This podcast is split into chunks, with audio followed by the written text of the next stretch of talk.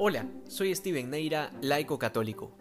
Es normal que al ver la situación en la que se encuentra el mundo, muchos piensen que se acerca el fin, entre guerras, pandemias y revoluciones sociales en distintos países, que de una u otra manera van haciendo cada vez más alto el nivel de violencia en el que se encuentra la humanidad.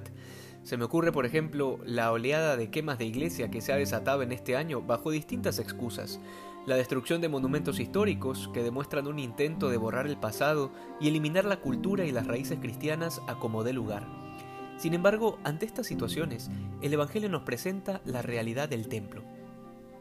El templo fue construido, pensado e iniciado en los tiempos de Salomón, probablemente en el siglo X a.C.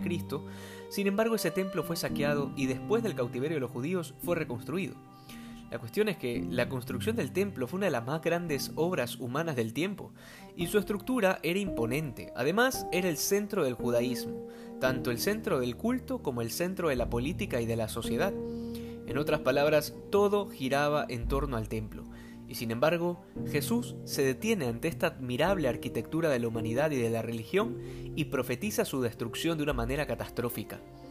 Ya se imaginarán el impacto que esto pudo causar en el corazón de quienes lo escuchaban, sobre todo los judíos. El templo será quemado y destruido en el año 70 después de Cristo por los romanos. Pues bien, el Señor aprovecha esta profecía para dejarnos muy en claro que vendrán terremotos, pestes, hambre y revoluciones y que sin embargo esto no será el fin. Pero además nos pide que no hagamos caso a los que se presenten como salvadores de la humanidad, como otros Cristos, y peor aún, si anuncian que el tiempo del fin se acerca.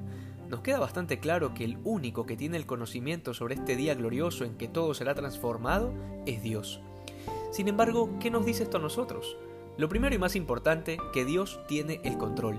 Nada de lo que sucede en este mundo se escapa a la divina providencia, pero además nada se le escapa de nuestro mundo interior.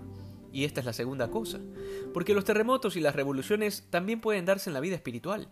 Cada vez que vivimos el combate de optar por el bien y la santidad por encima de las tinieblas, no es otra cosa que un grito de guerra, y cuando resulta que somos vencidos en alguna de las batallas, debemos recordar que no es el fin, que el fin lo decide Dios en su infinita misericordia, pero hasta entonces Dios nos concede la gracia de seguir siendo fieles a su voluntad.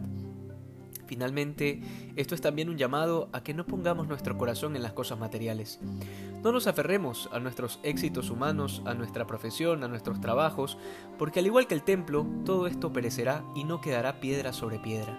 Lo único que perdurará a los ojos de Dios es nuestra fe y nuestras obras.